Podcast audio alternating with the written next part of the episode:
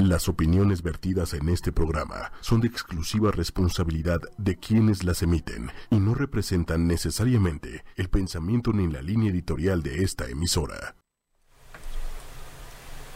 Buenas tardes, humanos, humanas, bienvenidos a Humanamente. ¿Cómo están todos por allá? ¿Listos para su podcast y radio por celular, por computadora, por Facebook Live, por todos los medios posibles, por Spotify, por iTunes, listos para su programa de la ciencia de la psicología aquí con... También transmitimos en ondas telepáticas.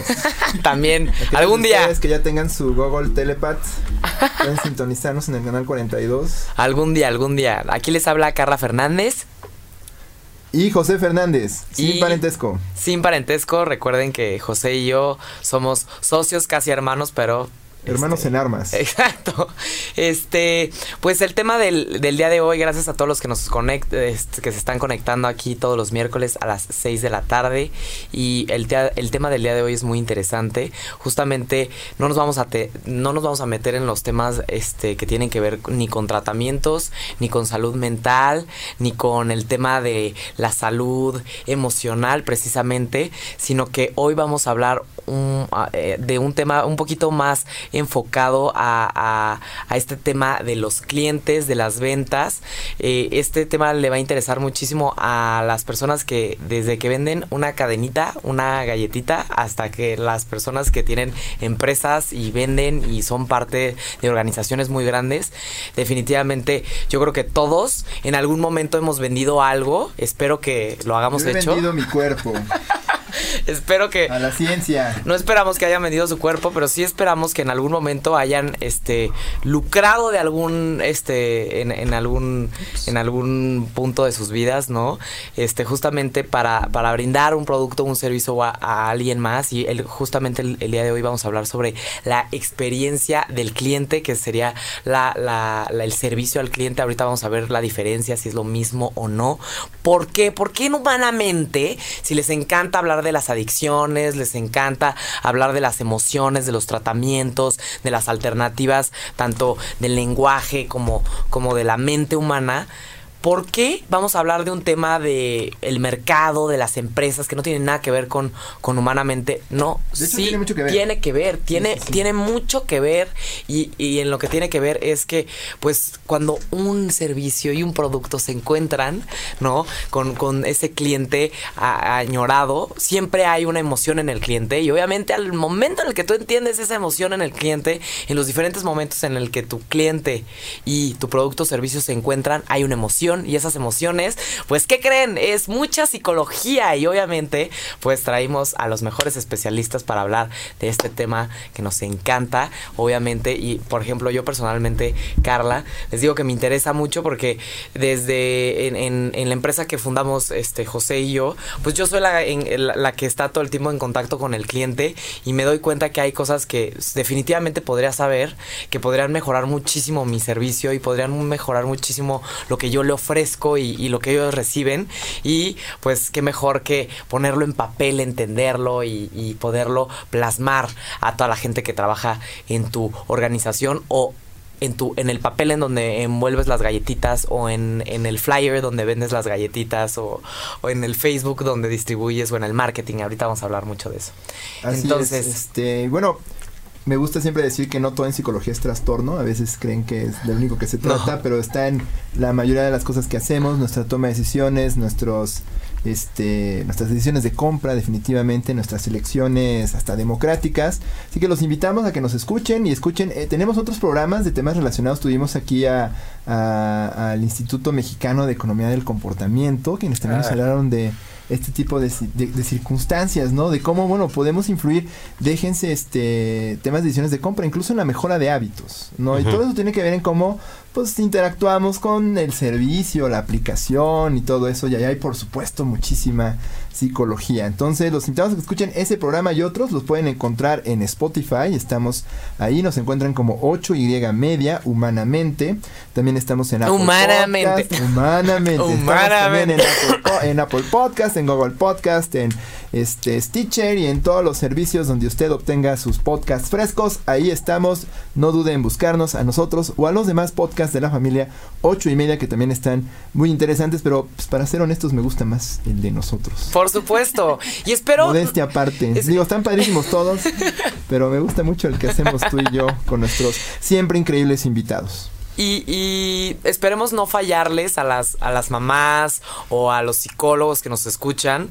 La verdad es que pongan mucha atención. Definitivamente hay mucho que aprender con este tema del otro. Tiene que ver mucho con la empatía. Todo el mundo quiere saber sobre la empatía. Sí, todos queremos saber qué onda con las demás personas. Entonces, pongamos mucha atención. Vamos a introducir a nuestros super invitados del día de hoy. Aquí tenemos, primero que nada, a Dana.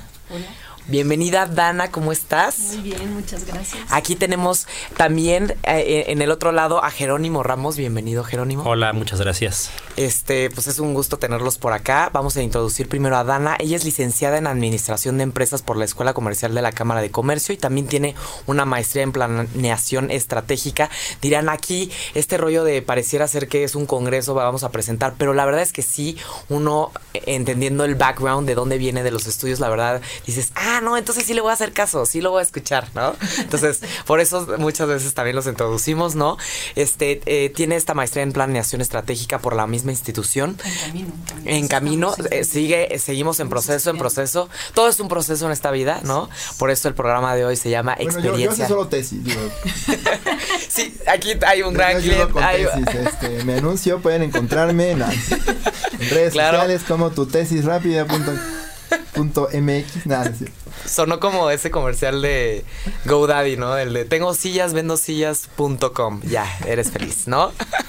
Bien, entonces, este, Dana trabajó en American Express como líder de proyectos y servicio al cliente en el call center, que sabemos que un call center siempre se va a enfocar en atención al cliente. También fue manager del equipo de trabajo de American Express para aumentar el accountability del equipo, que es que tanto realmente este, ubicamos las responsabilidades de cada uno, los procesos, ¿no? Y ahorita también nos vamos a platicar un poquito de la accountability, que es como esta, esta catchy eh, word, pero en realidad a veces luego como que no sabemos qué es. Fue también senior manager de la experiencia del cliente en los seguros de American Express, ¿no? Entonces es una diosa de el servicio al cliente. Imagínense, perdón, pero tristemente yo no tengo American Express, pero la verdad es que levante la mano quien no piensa que American Express tiene el mejor servicio al cliente y justamente se ha distinguido por esta, este servicio o si experiencia. Si nos escucha alguien en Amex puede pagar un espacio publicitario normalmente. Hello, Amex, ¿no? Entonces, este, pero no, ahorita Dana no trabaja en American Express, también estuvo en Nextel como subdirectora del equipo de fidelidad del, este, del cliente de, de justamente de Nextel y ahora es fundadora y socia de Nodox, que es una consultoría de justamente que le ayuda a las empresas, tanto chiquitas como grandes, en el, sus procesos de servicio al cliente y también en el tema de operaciones. Entonces, ella es ideal para este tema. La conocí en una plática, en un, este, en una de estas aceleraciones en las que hemos estado José y yo, que hemos estado en muchas, y justamente nos, acelerados, nos están muy acelerados, como podrán ver, pero justo ahí la conocimos y obviamente es muy útil este todo su conocimiento tanto académico como en la práctica. Y Jerónimo tiene una ingeniería mecánica, este, estudió su licencia, bueno, su ingeniería en, en ingeniería mecánica. Sí, correcto. correcto en la UNAM y es, este, también fue director de operaciones en una empresa de envasado de maíz. Imagínense cómo es todo este proceso de ingeniería. Nos va a servir mucho también para el tema de los procesos. Ellos dos trabajan en Nodox justamente para brindarle a las demás personas esta luz de las emociones o de los procesos, porque pues claramente hay que tener intuición y organización. Aquí tenemos a Jerónimo con su organización y a Dana con su intuición, ¿no? Entonces, listos, listos para todos los que tienen un servicio, un producto que quieran entender a esa persona que está del otro lado con comprando, ¿no? Vamos a empezar. Platíquenos, ambos dos. ¿De qué, ¿De qué le sirve a un negocio entender sobre la experiencia del cliente? Platícanos. Bueno, muchas gracias por, por habernos invitado aquí el día de hoy, Carla José. Eh, yo creo que antes de, entender en qué les puede ayudar, hay que también un poco comprender cuál es el concepto de qué se trata la experiencia del cliente, ¿no? Entonces me voy a regresar un poquito. Claro. Para contestar eso, pero eh, en realidad nosotros hemos ido construyendo, eh, con base en la experiencia, en la trayectoria también, para nosotros qué es experiencia del cliente, ¿no? Después de haberlo vivido por mi parte, junto con otros tres socios que somos en la compañía, eh, lo que es el servicio en American Express, ¿no? Y el haber generado una cultura de servicio en American Express y después salir y tratar de replicarlo con otras empresas, tratar de ayudar a otras empresas a que lleguen a esto, nos dimos cuenta que eh, la experiencia del cliente no es un tema de un proyecto, ¿no? No es algo que puedes replicar así tal cual, como ah, aquí funcionó y entonces lo voy a replicar en otra empresa y entonces son este proyectos que se vuelven proyectos, ¿no? En realidad el tema de la experiencia del cliente para nosotros se convirtió en dos cosas. Lo primero es algo que es, algo que existe y está sucediendo todo el tiempo.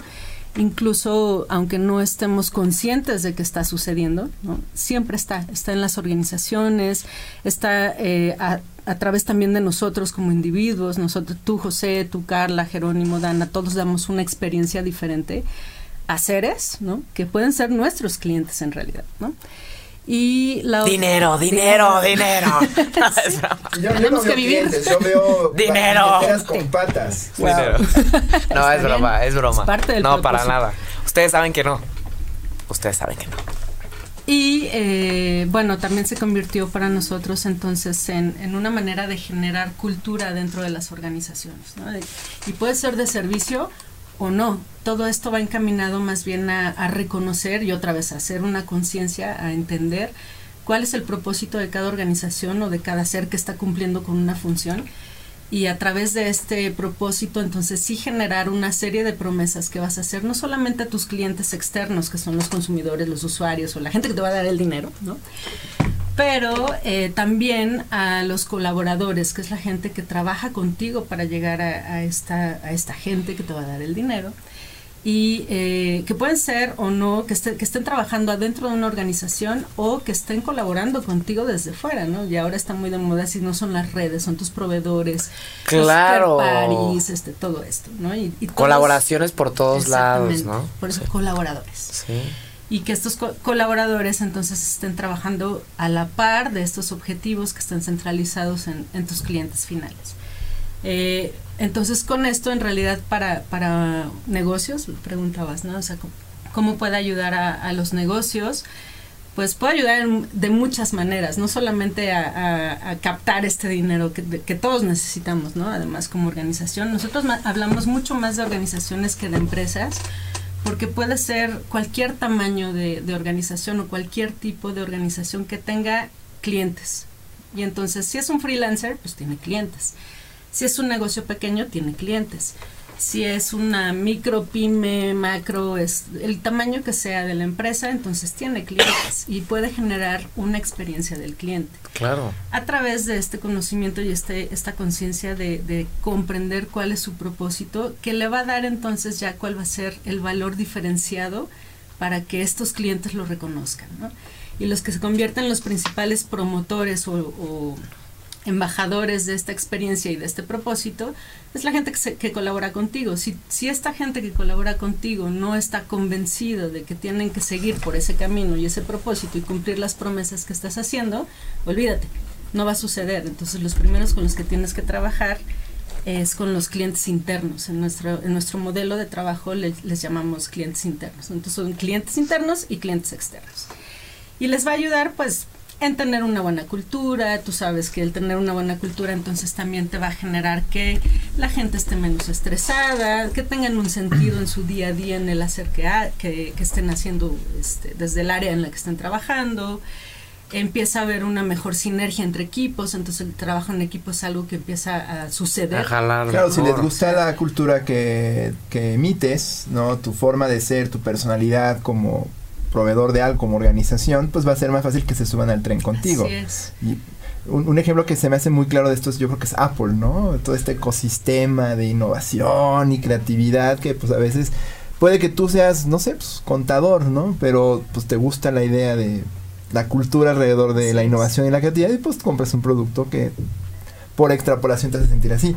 ¿Estoy en lo correcto? O sea, ¿va por ahí más o menos? en lo correcto. O sea, son esta capacidad de generar emociones en los clientes internos y en los clientes externos en diferentes puntos del camino que tiene un cliente contigo, ¿no? Desde la parte interna hasta la parte externa. Claro, si las personas que van a tener contacto con los clientes van a estar contentas, pues obviamente la respuesta del cliente va a ser acorde al el estado de ánimo de las personas que atienden, ¿no? Entonces, estamos hablando de emociones, ya ven, ya ven como si estamos hablando de psicología, porque es que luego se espantan, ¿no? Oye, a mí ya me trajeron un tema de empresa y de organización, qué flojera. No, emociones. Todo lo contrario. Todo, lo contrario. Es gente, seres humanos. Hasta cuando interactúas con una máquina, hay también muchas emociones, ¿no? Sí, ya eso creo que algo que ampliando la, definición, si le quieres llamar así, de experiencia del cliente, eh, en los lugares comunes a veces nos quedamos con esta idea de que es solo aquellas este, cosas relacionadas con el servicio, con la interacción directa de las personas hacia los que van a comprar. Y en el modelo de pensar en una organización desde la perspectiva de experiencia del cliente, ya no estás hablando solo de esas interacciones, abarca toda una cultura, toda una forma de pensar las cosas basadas en todas aquellas emociones y percepciones que tienen las personas que van a interactuar de fuera con tu organización, pero también adentro cómo lo viven estas personas. Entonces no estás vendiendo un producto con características que cumplen eh, una necesidad eh, en particular únicamente, sino toda la relación que tienes con aquellas personas a lo largo de, que interactúan contigo, ¿no? Y eso lo hace en cuestión de beneficios que, más allá de hablar de, bueno, vas a incrementar tus ventas este 500% en tres meses, lo cual somos bastante precavidos en querer prometer. Tú sigue mi sistema y, ya y, bajarás de peso. en números negros. Exactamente, ¿no? Eh, creo que eh, el asunto va más en primero tiene que ser una elección eh, consciente de la, organización. No puede ser así como el proyecto que implementaste y que ya das tarjetas de lealtad y ya tienes experiencia del cliente. Claro. O sea, sí es como un compromiso de ver la cultura de la organización con eso. Y va a abarcar desde estas interacciones con servicio, con ventas, todo esto, pero como lo dices literalmente, hasta cómo entiendes la resolución de un problema en una máquina, ¿no? En una, en una línea de ensamblaje, ¿no? Todo ahí eh, de alguna forma, por más mecanizado, automatizado que sea un proceso, la parte humana va a entrar y ahí el entendimiento y la consideración de las emociones y percepciones va a eh, tomar un papel muy importante, ¿no? Claro, yo, yo pienso cuando para sacarlo del tema del servicio, cuando compras algo y lo sacas de la caja, eso es experiencia del cliente. Así es. Y yo creo que hay que pensar muy bien cómo haces el empaque para que la persona sepa que está adquiriendo un producto especial cuando quieres que así sea, ¿no? Igual si quieres que sea un producto fácil de abrir, pues es otra cosa, o si quieres que sea. Sí, o sea, puede ser justo. Se vea, limpio. Cómo se vea. Voy a comentar algo sobre una experiencia que, que me encanta. En ciclo, en este, obviamente, todo, las personas que han oído hablar de este culto religioso este, la bicicleta. Este culto religioso a la bicicleta y el estar hot y el vestirse súper bonito y con música. Eh, los aerobics con este las bicis te dan una, una toallita este para que te limpies el sudor mientras estás en tu clase y la toallita me encanta cómo huele. Me encanta y siempre pienso, ¿habrán mandado a hacer un olor especial para la toallita, ¿no? Y te juro que hay algo ahí en la experiencia de la toallita que obviamente todo lo demás me encanta, pero la toallita me gusta mucho. Entonces es un detalle Así es. muy, muy sentir esa toallita. Exacto, exacto, exacto. A lo mejor te hace sentir, ay, pensaron en en ponerle un bonito olor. Justo, están pensando en mí. Justo, justo, justo. No es nada más la, la, toallita así que te ponen ahí, que a lo mmejor hasta podría oler a humedad, ¿no? exacto, exacto. Están cuidando un detalle que es el olor de la, de la toallita y está generando una emoción. y esa emoción entonces ya se convierte también en una experiencia diferente. Claro. Igual regresas porque te gusta el olor de la toallita. y bueno, eso lo tocaremos en algún momento, pero es muy interesante eh, si ves desde esta perspectiva los negocios o las organizaciones en general, eh, ya la decisión, la conducta, te das cuenta que muchas veces no está relacionado con el, las características específicas del servicio o producto, ¿no? Pueden ser algunas otras sutilezas que ni la misma organización sabe a veces, Por las que están este, determinando por qué la gente escoge, ¿no? Entonces, Nice. eso es muy... Y ustedes que hablan de la economía del comportamiento, pues también es un tema Por supuesto. súper interesante relacionado con, con esto, ¿no? Esta parte como inconsciente del cliente y tú también como proveedor que de repente dices, ay, pues es que no regreso por ti por lo que tú me estás ofreciendo, disque que de forma intencionada, sino estoy re- es por tu toallita, es por tu toallita, eh, no vengo por el por el que el de la bici super hot, no. Hay una bici de spinning, pues en cualquier gimnasio de barrio tienen, pero hay un pagas una prima por la Sí. toallita y el, y el y el instructor que está más hot y que además hay gente como tú allá adentro, no estás ahí haciendo ciclo con pues no sé, este conmigo, por ejemplo, ¿no? Claro, y es muy no, probable. estás con gente hot como tú. Y es muy Entonces, probable claro. que esa organización ni siquiera tenga consciente que hay gente regresando a su lugar por la toallita. O sea, lo Claro. hicieron como un detalle lindo, Ajá. pero no, probablemente no entienden que es un diferenciador. ¿No? Que esa toallita está haciendo que Carla regrese. Claro, Que a lo claro. mejor Luis iba a decir, ah, mira, esa toallita. Sí. También creo que me gusta. Y a lo mejor tú mañana te encuentras a alguien y le dices, oye, tienes que ir a este lugar porque te dan unas toallitas. Unas toallitas, 100%. La referencia, el poder de la referencia. No son no son cuestiones frívolas. ¿No? No. No, digo, sí son ancillarias al servicio, si quieres, son complementarias, pero no por eso podríamos llamarlas frívolas. Sí, incluso eh, también como para no, no dejar una parte que también es eh, desde la perspectiva como muy de, de- de organizaciones más grandes que hacen este transacciones de más dinero, ¿no? Y todo esto. eh, a veces uno cree que solo es para esto, para consumidor final, para cosas eh, in- a veces hasta intangibles, ¿no? Pero también la experiencia del cliente entra en, en- en interacciones de que en teoría deberían ser completamente racionales, ¿no? Si una empresa business to business, ¿no? Que vas a comprar una flotilla de de no sé, de, de De- embarcaciones o de algo, ¿no? De muchos millones de dólares. Eh, uno pensaría que esa decisión de compra sería algo 100% racional, donde meten El costo. una Excel donde haces una combinación de 100 variables y entonces se optimiza un algoritmo y entonces te da la solución este, de cuál es el proveedor óptimo. Pero en la realidad, y esto está más que, más que observado y estudiado, eh, la decisión de compra, hasta en esos casos, la, la influencia está en, las emociones, ¿no? La emoción decide y ¿Quién fue a luego... cerrar el trato, ¿no? Sí, todas esas cosas, o sea, realmente no lo podemos nunca descartar. eh, ¿no? O sea, al- hasta el punto que no seamos todos eh, robots, Ajá. creo que no se podrá descartar esa Así parte, es, ¿no? Ver a la persona holísticamente, Mm. ¿no? Así es, emociones y razonamiento. Y bien, este Jerónimo, aquí comentas justo de la ciencia. Cuánto tiempo lleva esta ciencia. Se ha estudiado desde hace mucho tiempo porque esto del, del este customer experience, este experiencia del cliente, servicio al cliente, como que cuánto tiempo llevamos viendo o le, eh, lo- O le una llevamos dando investigación o cuánto tiempo llevamos dándole prioridad a las emociones del cliente. Claro, o sea, Más yo o diría menos. que, que eh, experiencia del cliente es un tema a veces muy ligado con el eh, investigación de mercado, ¿no? Sí. Y entonces ahí sí va- sería mi disclaimer es que yo no soy, eh, yo no sé de, de mer- de estudio de mercado como tal, ¿no? O sea, no, no es algo que, que yo lo haya investigado desde esa perspectiva, ¿no? Entonces, existe de alguna forma la palabra utilizada, pues yo creo que desde los, entre los 80 y 90 ya como una, una frase así ya hecha, digamos. Ujú. Eh, creo que de formas discretas, o sea, por separado, se puede decir que, bueno, en el, en el marketing, han visto Mad Men, ¿no? O sea. Sí, ya había cierta intuición a que el consumo se da no por necesariamente por la decisión racional, sino por algo, este, a lo mejor hasta explotar ciertas este, bajas pasiones para vender algo, ¿no?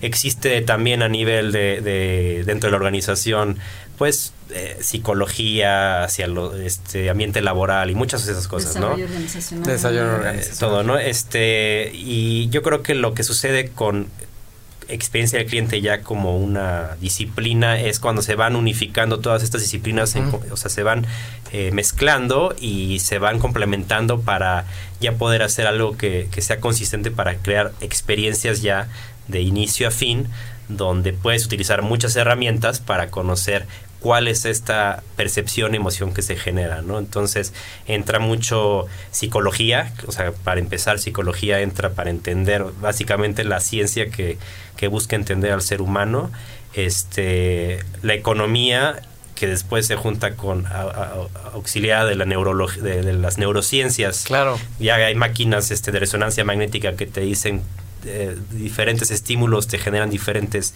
comportamientos, entonces se mezcla psicología con neurociencias y economía y sale la economía del comportamiento y esto al principio es algo muy académico, pero después ya lo empiezan a utilizar. Súper observable, sencillo. ¿no? de pricing, ¿no? Como presentas el, un precio, como el famoso rollo de The Economist, Exactamente, sí. Pues el, ejemplo eh, típico, ¿no? Del, precio irrelevante, ¿no? Este tipo de cosas, eh, pero pero ya utilizarlo como, como, sí, como una especie de modelo para una organización, pues yo creo que sería como eh, algunas organizaciones como American Express, este, también los, los contact centers empezaron a, a, tomar más valor a, la valoración que tenían los, los clientes de cómo era su servicio. ¿Los contact centers serían los, los, call centers? Sí, o sea, pero, ya involucran más canales. no, solo es teléfono. Ok.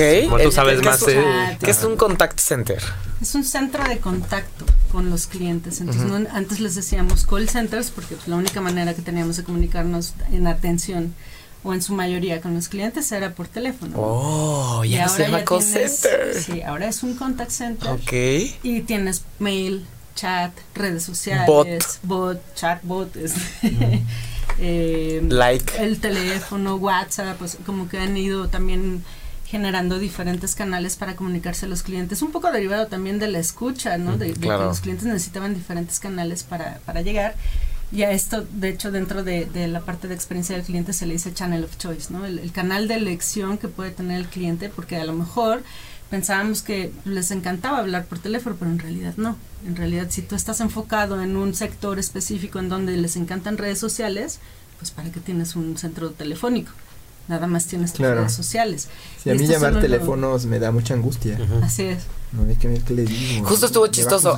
no, si le digo que perdí mi tarjeta me va a juzgar. Hablando, hablando del channel of choice, por ejemplo, ahorita que estábamos buscando oficina, dependiendo de las diferentes empresas te das cuenta un poquito también de la experiencia que tienen con sus propios clientes. Típico que te marca, tú estás haciendo un benchmark, estás investigando generalidades. No quieres ir a ver la oficina todavía, quieres ver más o menos cuánto vale en ese lugar. No quieres una llamada, no quieres ir. Quieres ver más o menos el rango de precios. Sentirlo, palpar. Ajá, el rango, dame el número ya, dame el número. En una te marcan 10 minutos para que te dé el precio. dame el precio, ¿no? Y el otro, enseguida te contacta. ¿Quiere que le llamemos por teléfono o quiere que le contestemos por aquí? Por aquí, por favor. ¿Cómo cuánto vale? Tanto.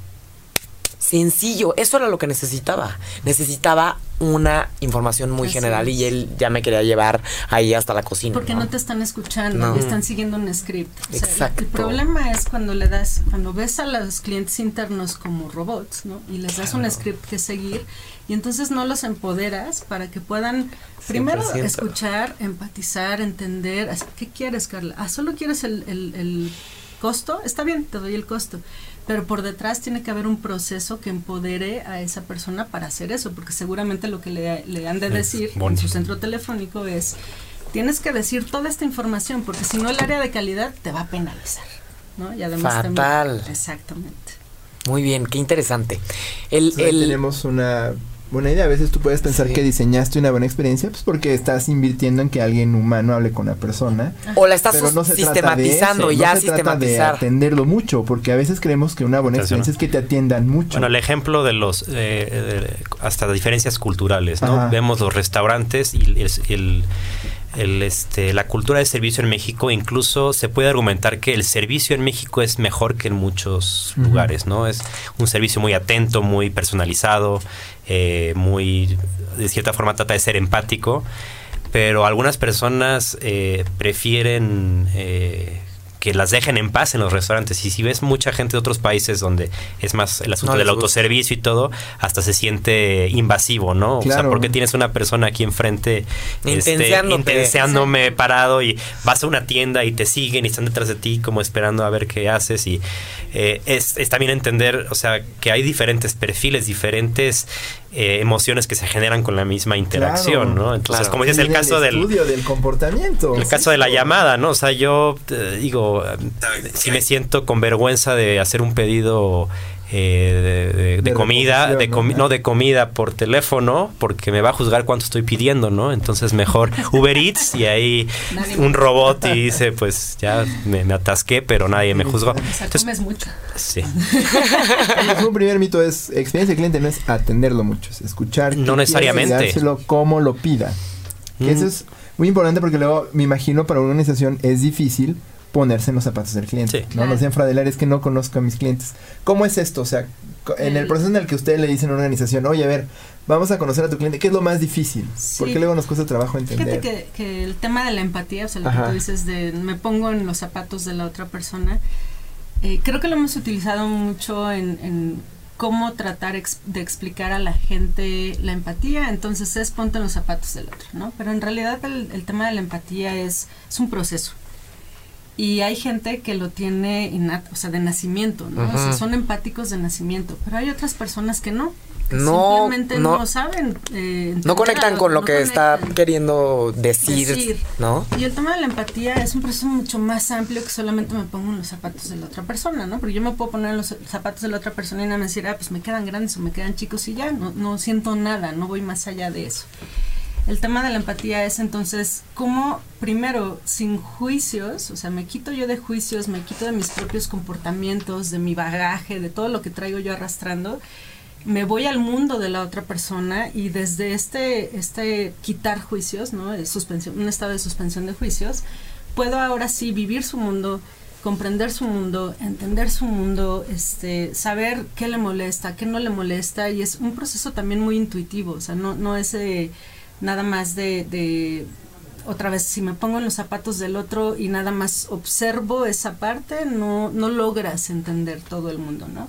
Platica con ellos. Platica con ellos, Eh, eh, que no tengan nada que ver con el servicio, que te digan Exacto. cuáles son sus preocupaciones, a dónde van, qué les gusta hacer cuando no están en contacto con tu servicio, ¿no? Exacto. ¿Qué están haciendo? Y tienen sus propias creencias, ¿no? Y sus propios patrones que no son iguales a los tuyos. Entonces tienes que romper primero contigo mismo para después entrar a esa parte. ¿Qué tanto no pasa que un, un- un freelancer, alguien, un, un emprendedor chiquito, ¿no? Que a veces alguien que identificó un dolor en el mercado y, y se le ocurre una solución, piensa, ah, pues si me funciona a mí, pues le debe funcionar a mis clientes porque yo soy el inventor o la inventora de este rollo. ¿Qué tanto pasa algo así? ¿Y, y cómo le hacen para tirar estos sesgos? Sí, yo creo que eh, parte del proceso de empatía, que como dice Dana, no es algo que suceda así nada más. O sea, que si hay gente que tiene cierta habilidad innata, pero en realidad es como hacer ejercicio, yo creo, como algo que tienes que estar este, Practicando. practicando,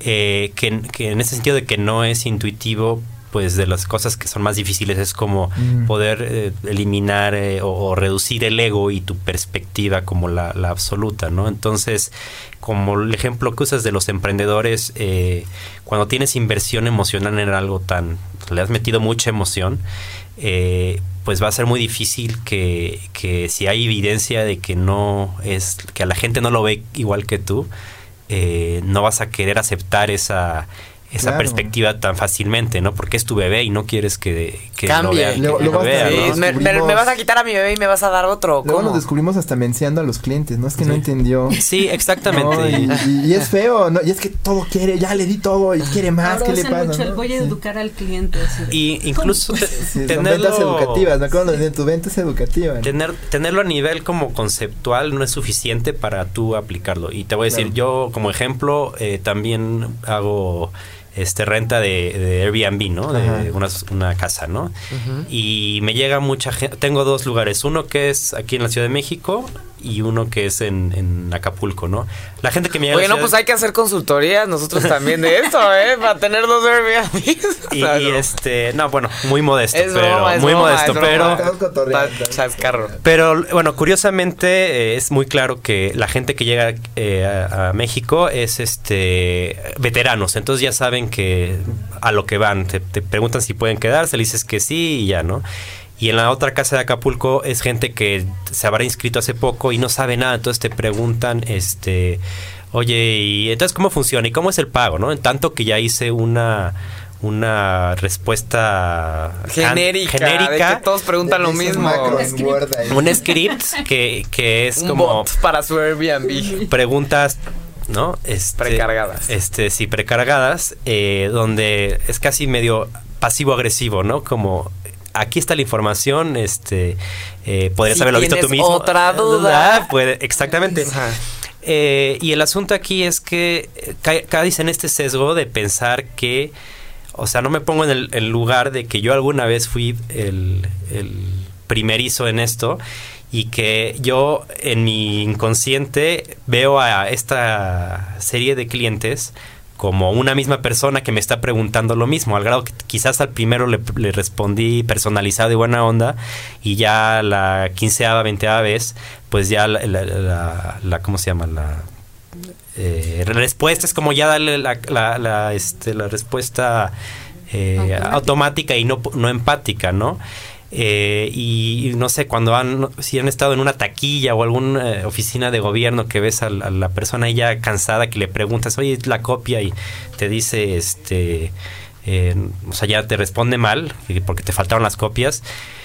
Puede uno quedarse con la impresión de que esa persona es poco empática o indolente, etcétera, ¿no? Pero poniéndose el lugar ahora de ellos, o sea, si te están repitiendo constantemente las mismas preguntas, ya eh, por más que, que seas buena onda, pues se te quita, ¿no? Entonces, mi punto... A ver, ¿quieres el cuarto o no ¿Qué- quieres el cuarto? ¿No? Punto, ¿no? La decisión es que por eso- También Paciencia. Estoy dando un Paciencia. en acá, por Paciencia. Sí, ya, o sea, ya es un tema de Te paciencia, pones ¿no? ya. Pero el hecho de tener consciente esto de la empatía y que ponerse en lugar, o sea, no sale intuitivamente, o sea, sí tiene que ser algo que va más allá de indicarse intuitivo, pues sigo simpático, ¿no? O sea, se dice fácil, ¿no? Pero tiene que además sustentado en y ya en caso de empresas grandes, pues procesos que permitan el empoderamiento, un propósito claro para todos, este Evidencia de lo que ha funcionado y lo que no ha funcionado, ¿no? Exactamente. Por ejemplo, en los centros telefónicos o contact centers, ¿no? Eh, hay el caso de que se les está cuidando mucho los tiempos de llamada, ¿no? ¿Por qué? Porque pues es una es un tema de productividad también, ¿no? Y de planeación de, de- de recursos, porque tú sabes que necesitas X número de recursos para ciertas horas para atender a los clientes. Y si se tardan un poco más, quiere decir que va a haber clientes esperando. Entonces, por un lado, les tienes diciendo, te tienes que apurar, ¿no? Y hay gente de calidad y de áreas de planeación estratégica para los centros telefónicos diciéndoles, ya, ya, te tienes que apurar. Y por el otro lado, tienes también al área de calidad. Claro, la diciéndole, "Sé lana empático". y la empatía, Sí, claro. sé Sí, sí, sí. empático y no Los corras. Y, y entonces el pobre analista, imagínate, ¿qué Ah, ya entendí por qué cuando hablo del servicio al cliente de Banamex ya llevo como 20 minutos y al final se empiezan a impacientar porque ya les están diciendo atrás, Así oye, es. apúrale que ya no tienes Y productividad. si a ti te gusta hablar, A mí me gusta mucho hablar. ¿por qué te van a apurar? Sí, Eres cliente, que te dediquen al tiempo. Y Pobres. eso es lo que tú estás pidiendo, tiempo, ¿no? Claro. Pobres inocentes. Ahora, una palabra que me gustó que, que dicen es empoderamiento. ¿A qué se refieren con esto? Porque a veces pensamos, bueno, empoderar al cliente es hacerlo prepotente, ¿no?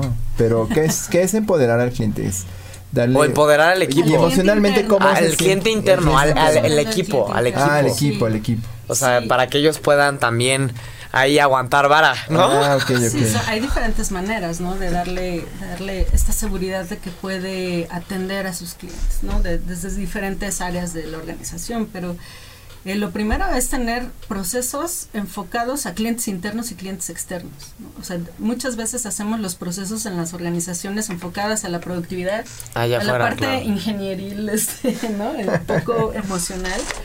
Y entonces eh, no son procesos que cuando llegan ya con, con un colaborador o con, vamos a llamar empleado para que, para que podamos entender Sí. más rápido, ¿no? Con un empleado Sí. eh, no le es fácil hacerlo. ¿no? Y aparte de que no es fácil, no tienes una herramienta fácil, ¿no? El sistema es de lo más difícil, no es intuitivo. Y además le metes todos estos scripts que tiene que seguir. Y además le metes las áreas de, de que lo van a estar monitoreando para que haga las cosas bien, ¿no? Entonces te vuelves entre una persona un poco temerosa porque tienes que cumplir la parte de calidad, la parte de legal de compliance, ¿no? La parte del, proceso per se y entonces eh, meter toda la información en el sistema también y llenar formatos, ¿no? Dependiendo de, de la actividad que estés haciendo. Entonces en realidad no te sientes empoderado para nada con el cliente, te sientes empoderado para cumplir algo. Amarrado, ¿no? Sí, sí, sí. Andas como queriendo complacer a medio camino a tu supervisor, pero a la persona que tienes enfrente. Y además lo amarras a, un bono. Ajá. Entonces en realidad lo que están tratando de perseguir es el bono. Ya ni siquiera es voy a servir o voy a dar una buena atención o voy a generar trabajo en equipo. No, es quiero cumplir con mi bono. Entonces no hay una real cultura de, no hay una real cultura de, servicio, de atención, de lo que quiera que, quieras crear adentro de tu organización. Que es lo padre, ¿no? Por eso se necesita también tener toda esta consideración de la gente de afuera de ahí, de adentro, ¿no? Para realmente que haya un cambio en esta experiencia. Y puede ser que no. O sea, hay, hay empresas que dicen, está bien, yo, yo no me voy a enfocar en el servicio, pero es una decisión. Yo me voy a enfocar en el dinero. Punto, es una decisión. Entonces todo lo de adentro no importa y no se van al servicio y es parte de la experiencia. O puede ser, eh, por ejemplo, restaurantes, ¿no?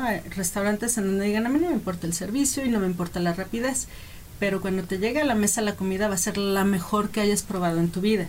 Ah, y tampoco te prometo precio, va a ser el más caro, ¿no? Y sí, cuando, y esa es la promesa, que lo que vas a recibir en la mesa va a ser de lo mejor. Si tú te quejas del servicio, te van a decir, yo no te prometí servicio te prometí la mejor comida, ¿te la estoy dando o no? Sí, ok, estoy cumpliendo pues mi promesa. La, típica taquería, ¿no? O sea, porque también hacer esa distinción no significa que experiencia del cliente signifique que todo el tiempo te van a dar un trato amable o eso ya depende de cada decisión y, y pensamos en una taquería de estas que siempre están este, retacadas, y que normalmente están sucias, la verdad, ¿no? sí. O sea, y llegas y... Y, si no pidiste en un segundo, ya valiste porque ya se va al siguiente, ¿no? Entonces, eh, no digo que sea necesariamente bueno que traten mm, toscamente a la gente, ¿no? Lo que, lo que podemos decir es que es, esa experiencia es, es válida, ¿no? O sea, es una experiencia válida. Hasta la esperas de una taquería. Eh, hasta eso. si, tuvieran un mesero en la taquería sentirías que hay algo raro, ¿no? sí, sí, hay una experiencia. Si estuviera demasiado limpia también dices, mm, no son Para mí una experiencia de una taquería es después de que a alguien le pasó algo, es como, o alguien, ah, me pasaba que las taquerías íbamos después de un festival, ¿no? En la noche que está abierto, el changarro, ¿no? Llegabas y siempre era como, ah, reconfortante a pesar de que era un lugar frío, las mesas X, ¿no? Te sientes como calientito, ¿no? Ya llegué a una, una, sí, 100%. cabaña. Bien, entonces ahorita estabas hablando justamente de la promesa, Dana. Esta promesa que pareciera ser que despierta esa emoción. ¿Qué, qué, ¿Qué, es único en esa promesa y cómo alguien puede encontrar esa promesa? Es decir, lo que yo realmente quiero ofrecer y le echo ganas a ese a esa oferta y cómo el cliente se encuentra con esa oferta, ¿no? La promesa siempre va a venir del propósito. O sea, lo primero que tiene que encontrar alguien que se, alguien como como individuo o como organización que se quiera enfocar en un tema de experiencia es el propósito de, de la organización, del producto, de lo que vas a dar. Y a través de este propósito, entonces ya puedes generar una serie de promesas, que puede ser desde una hasta varias, ¿no? Y, y ¿Como cuántas?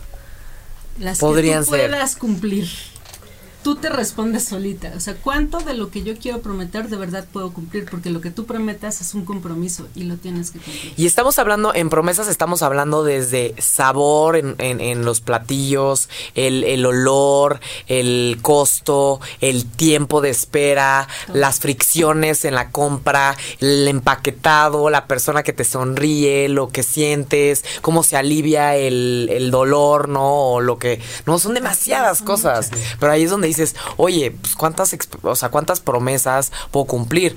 Cumples un buen, porque no se puede cumplir todo. No. y, y, nos gustaría que nos pudieras platicar de justo American Express, por qué tiene el éxito que tiene hoy, a pesar de que pues por, en algún momento tuvo struggles por el tema del costo, ¿no? El tema de American Express justo fue cómo hago que lo que yo estoy cobrando sea justo. Ahora está también muy de moda el, fair trade. el justice el, comercio justo, ¿no? Y, Amex creo que sin haber llegado ese término en ese momento, dijo, bueno, yo, yo necesito cobrar este, este dinero, lo necesito, soy una empresa y yo no puedo de ninguna manera pretender que voy a ser como las otras dos cadenas de financieras, ¿no? Este, no voy a decir los nombres, pero ya sabemos cuáles son, ¿no? Y para sobrevivir, pues tenía que seguir con, con, esos costos, pero también querían crear relaciones a largo plazo, ¿no? Porque de alguna manera entendimos que el traer a nuevos clientes es, es algo caro. Tienes que salir con estrategias de marketing, tienes que convencerlos, tienes que hacer varios intentos. Mejor los mantienes, los que ya tienes. Los que ya tengo, genero buenas experiencias con ellos, hago una relación a largo plazo. Esta misma gente puede que me compre otros productos y esta misma gente a lo mejor me va a referenciar con otras personas, con sus amigos, con sus este conocidos en las fiestas a las que vayan, ¿no? Y, y, de hecho sucedía un, un, efecto también muy, muy chistoso, ¿no? Porque si tú trabajabas en American Express, ibas a una fiesta y decías, ay, tú trabajas, te, te, preguntaban, ¿no? ¿Tú dónde trabajas? En American Express, wow, ¿cómo le hacen para ser los mejores en servicio y crear todas estas experiencias? Y, y, o sea, ya no era nada más un tema del cliente externo, ¿no? O sea, el cliente interno también se veía dentro de esta, wow. de esta este, simbología que sí. se convirtió como, como los mejores en servicio. Y ellos encontraron que, pues justo el, el, el santo grial para ellos sería el, el, servicio. O sea, no, no había de otra manera que se pudieran diferenciar, ¿no? No iba a ser la tecnología, de hecho hasta la fecha creo que no la es. Eh, no iba a ser el volumen, no iban a ser los mejores precios, pero sí iba a ser el servicio. Y entonces empezaron también a hacer cierta segmentación porque entendieron que tenían diferentes tipos de clientes a través de la escucha.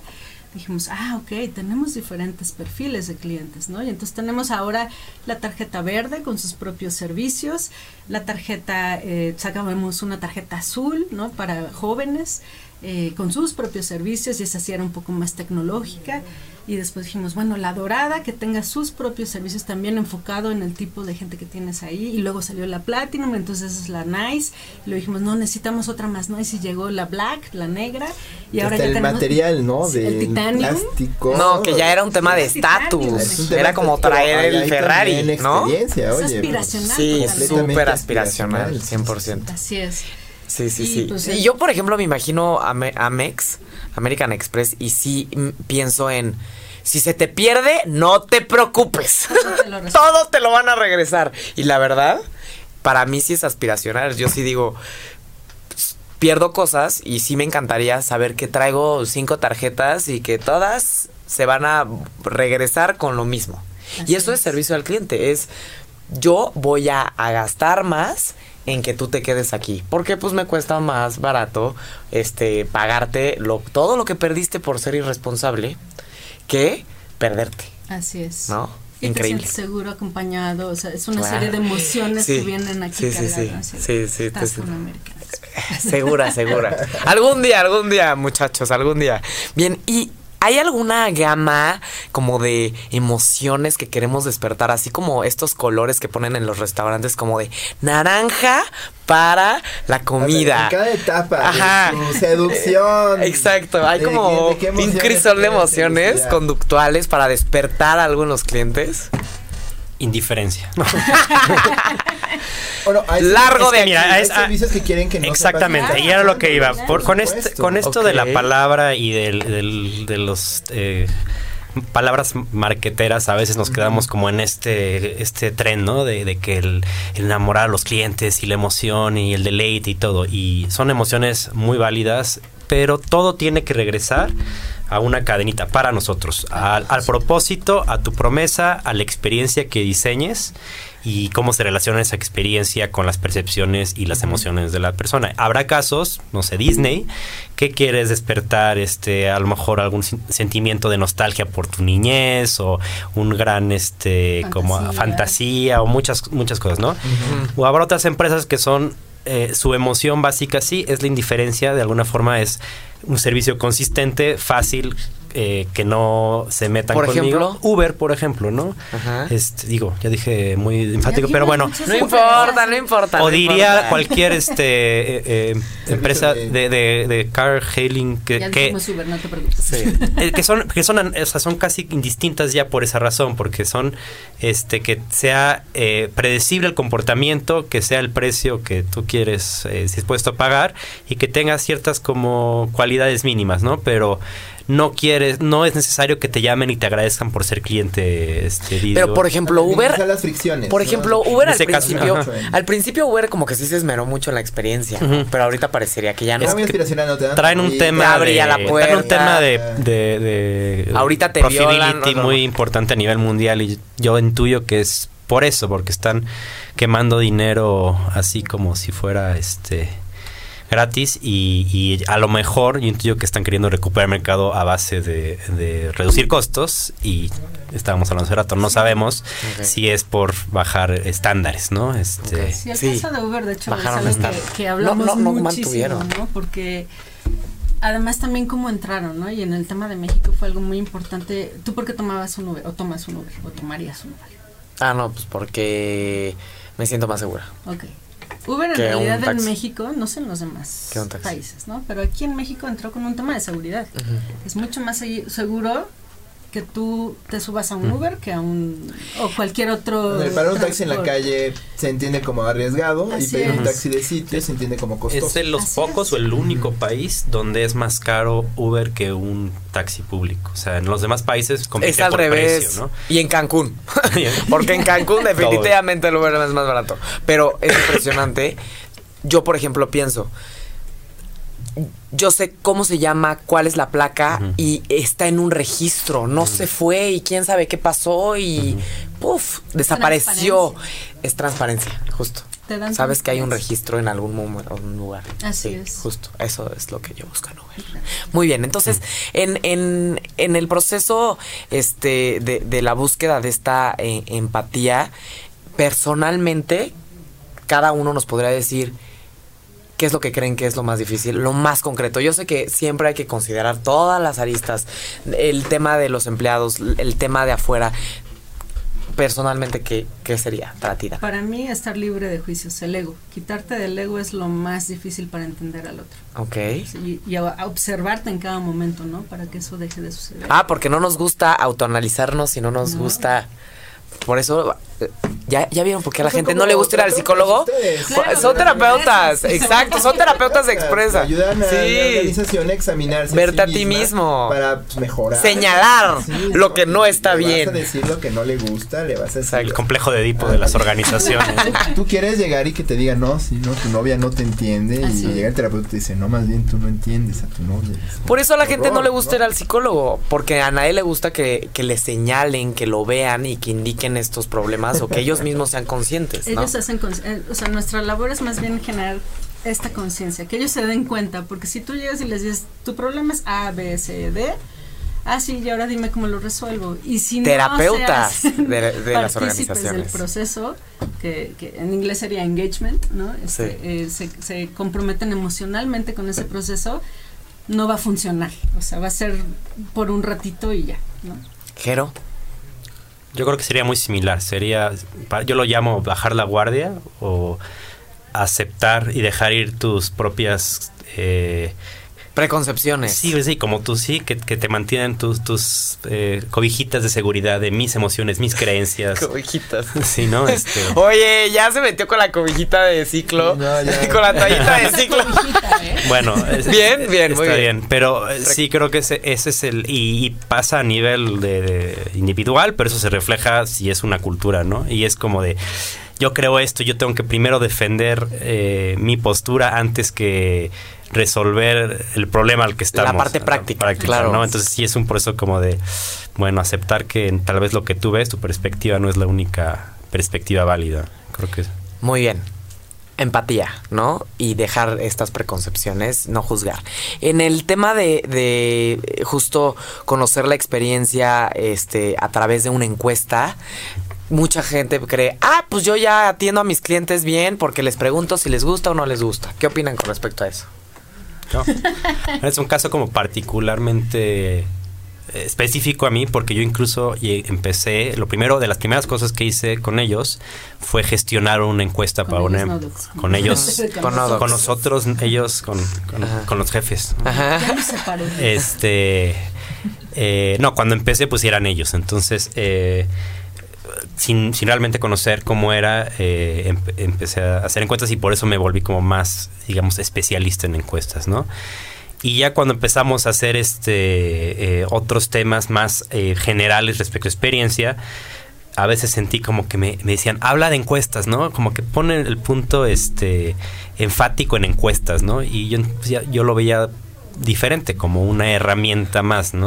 claro. Y es como decir que ser médico es saber tomar la temperatura, o sea, es una herramienta que te va a dar, eh, o sea, un, formato de herramienta de escucha directa este, para un muestreo de un universo de, ciertas personas donde vas a escoger qué preguntas para resolver preguntas, este, dudas que tienes para poner una pieza más en tu rompecabezas de quién, este, quién es tu, tu cliente, ¿no? Entonces, sí, o sea, decir que tienes experiencia del cliente por poner una encuesta eh, pues sí, no, no, o sea, ah, puede ser un buen primer paso, o sea, sería como si no tienes nada y Le quieres estás echando ganas, pero pues sí, eh, o sea, eh, nada más entender, ¿no? Que es un paso y es un elemento, ¿no? Pero yo diría que incluso ah, si estás en una empresa que está empezando, que está este gestionándose o una grande también y no tienes nada, o sea, empieza por ir a salir al campo y habla con la gente que es, o sea,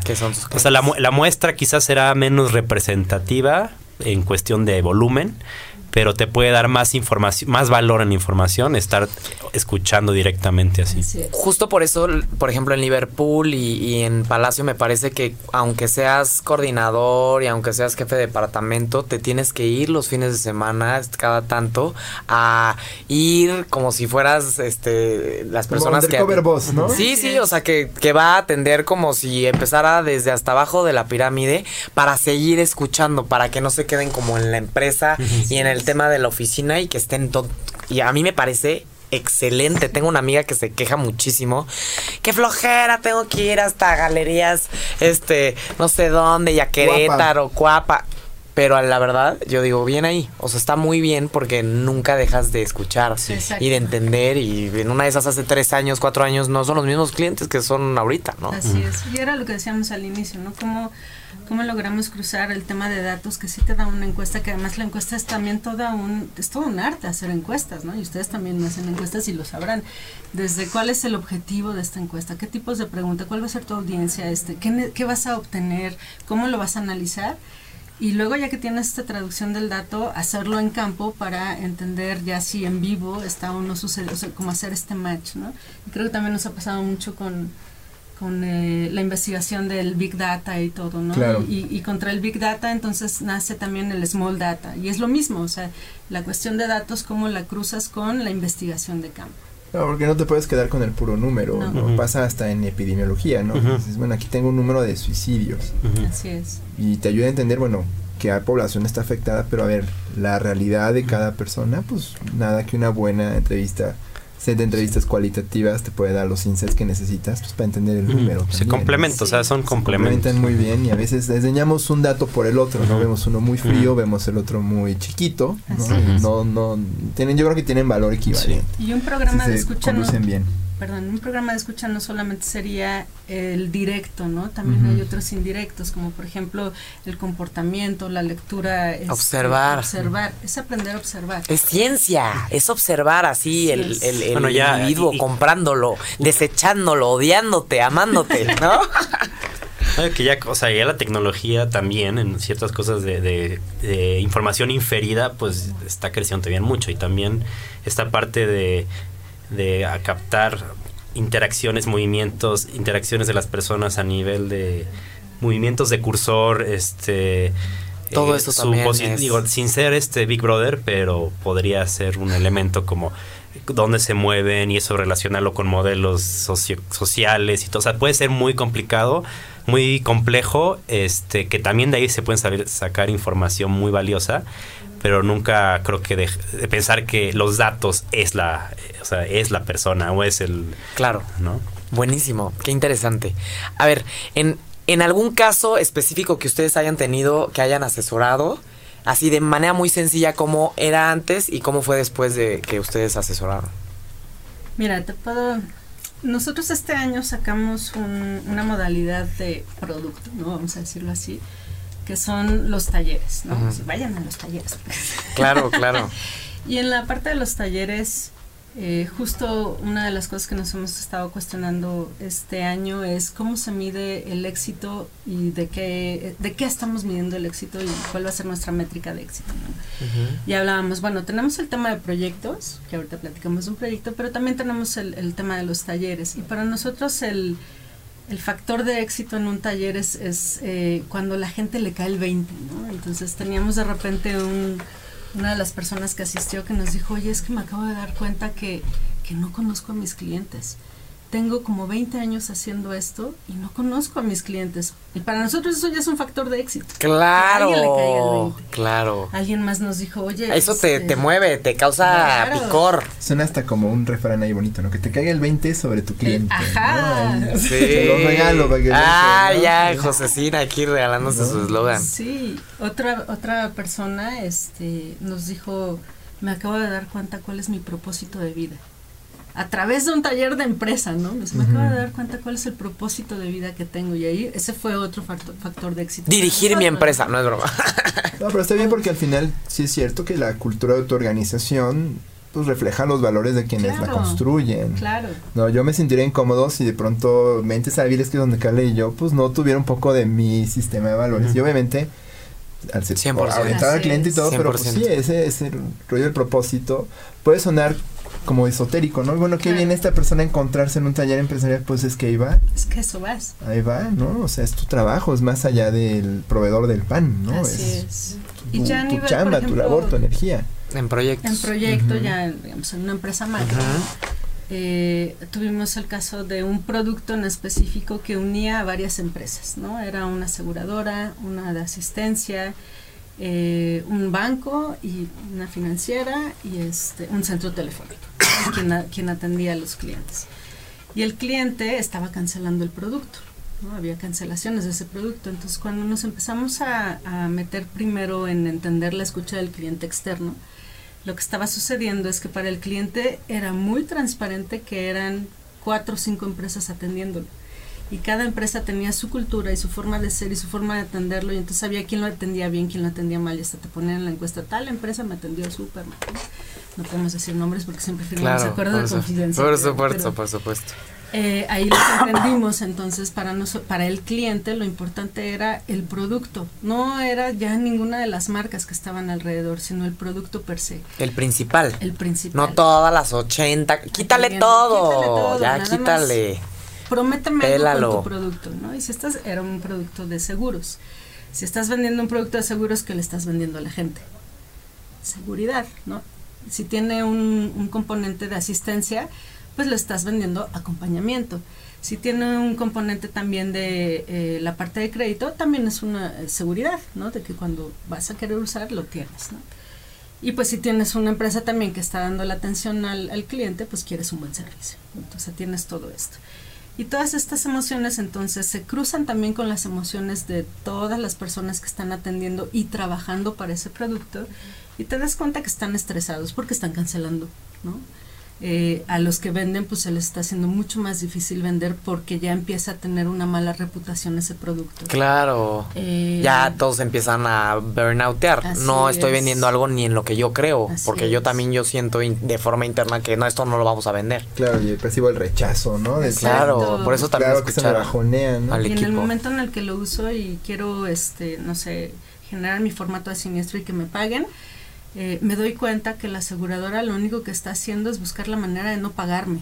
¿no? O sea, ni siquiera me está viendo como una persona que tuvo un problema, nada más quiere no pagarme porque entonces va a perder. Entonces, cuando hacemos todo, todo ese análisis y lo cruzamos también con el tema de los procesos y qué herramientas estaban utilizando, pues lo primero era a ver, o sea, ¿cuál es, cuál es la promesa básica de este servicio, de este producto, este, cuáles son los servicios que queremos dar, qué emociones son las que vamos a estar transmitiendo, no solamente al cliente externo, sino al interno, qué necesita el cliente interno para poder, o sea, cómo empoderamos al cliente interno y hicimos cambios de proceso, eh, construimos un sistema especial para esto, en donde uníamos a todas estas compañías eh, y además había compañías, o sea, una de las compañías tenía presencia aquí en México y la parte como contable y financiera y todo estaba fuera de México, entonces ellos querían tener visibilidad de lo que estaba pasando. Eh, hicimos sí una capacitación en las habilidades blandas que necesitaba la gente para entender. Blandas. blandas, para entender pero también les dimos eh, cuestiones más técnicas ¿no? para la productividad, porque resultó también que el, la promesa del, producto decía que cuando tú metieras una reclamación de tu siniestro, eh, te iban a contestar en menos de 10 días, ¿no? 10 o 15 días, ya no recuerdo bien.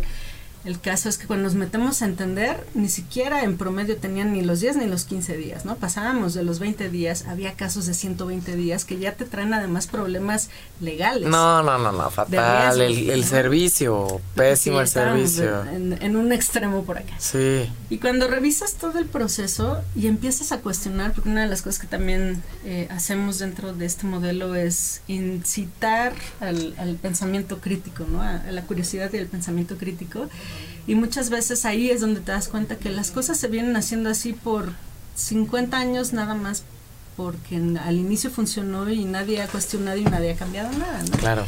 Y aquí pues empezamos a cuestionar los temas legales a ver, ¿por qué, ¿por qué tanto tiempo? ¿Por qué estos papeles? ¿Para qué necesitas tanto papel? ¿De verdad te lo están pidiendo? Sácale, sácale, quítale, ponle, eficiente. Empiezas a depurar. Bien. Y te das cuenta que, que no, que no era necesario. Nada más alguien en algún momento lo dijo con mucho valor. Nos encantan las fotocopias en México, ¿no? Nos encantan las fotocopias, sí. Si no deben sentir como que respaldados. O sea, son psicólogos de las empresas, son maricondos de las empresas, ¿no? Ah, quítale, quítale. Mira tus Eficienta. Te hace sentir te hace sentir que despierta, despierta chispas de felicidad, alegría. chispas de alegría, sí. Sí. A ver, Desgraciadamente ya se nos acabó el tiempo, pero no queremos irnos sin obviamente que nos puedan este, proporcionar sus datos, porque probablemente este, muchos de los que nos escuchan dicen, yo quiero que alguien observe a mi empresa, quiero que alguien observe mi producto, observe mis procesos, me diga cómo los puedo mejorar, cómo puedo escuchar al cliente y ser más empático para eficientar, para mejorar esta experiencia del usuario. Nodox. ¿Cómo podemos contactarlos? Nodox. Estamos en redes sociales, tenemos Facebook como Nodox, N de niño o D de dedo o C X. Eh, Facebook, eh, LinkedIn, YouTube, Instagram. Sí, en, Facebook ¿qué es Nodox Latam. Latam, sí, todo lo demás es Nodox. Eh, les dejo mi, mi mail, dana arroba nodox.com con una N. El de Jerónimo es jerónimo.nodox.com. Perfecto. así nos pueden.